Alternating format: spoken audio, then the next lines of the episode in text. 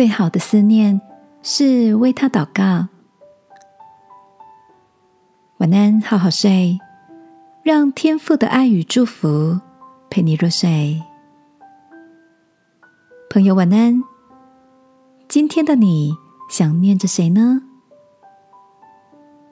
这个星期，老朋友 Alan 邀请大伙儿到他家吃饭。因着这波疫情，来自马来西亚的他，已经快两年没有回老家了。常常听他说起位在海港旁的老家，总有吃不完的新鲜海产。他最爱在傍晚时分，跟家人共享咖喱虾面和海鲜拉沙，浓郁的香料。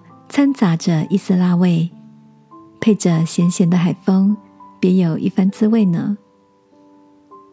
不能相聚，总叫人分外的思念。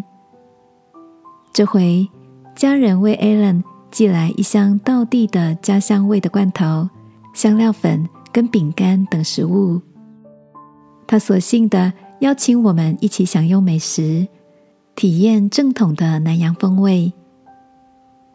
吃饭前，Allen 的祷告让我好感动。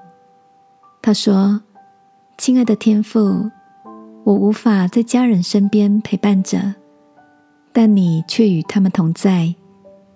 你知道我对家人的思念，求你把我的思念变作祝福，保护他们健康平安。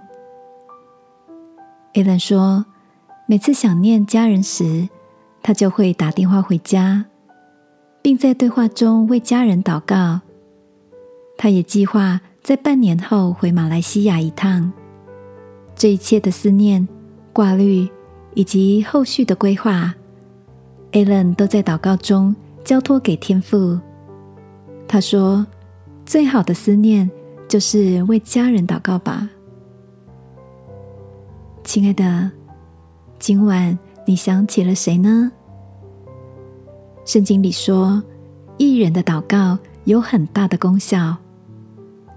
天父不仅知道你的心意，也垂听你的祈求哦。让我们将这份挂心化作一句句的祷告吧。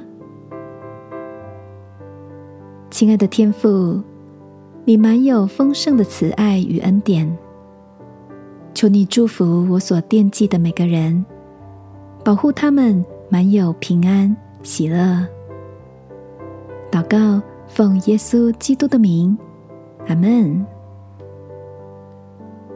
晚安，好好睡。祝福你的思念都在祷告中蒙垂听。耶稣爱你，我也爱你。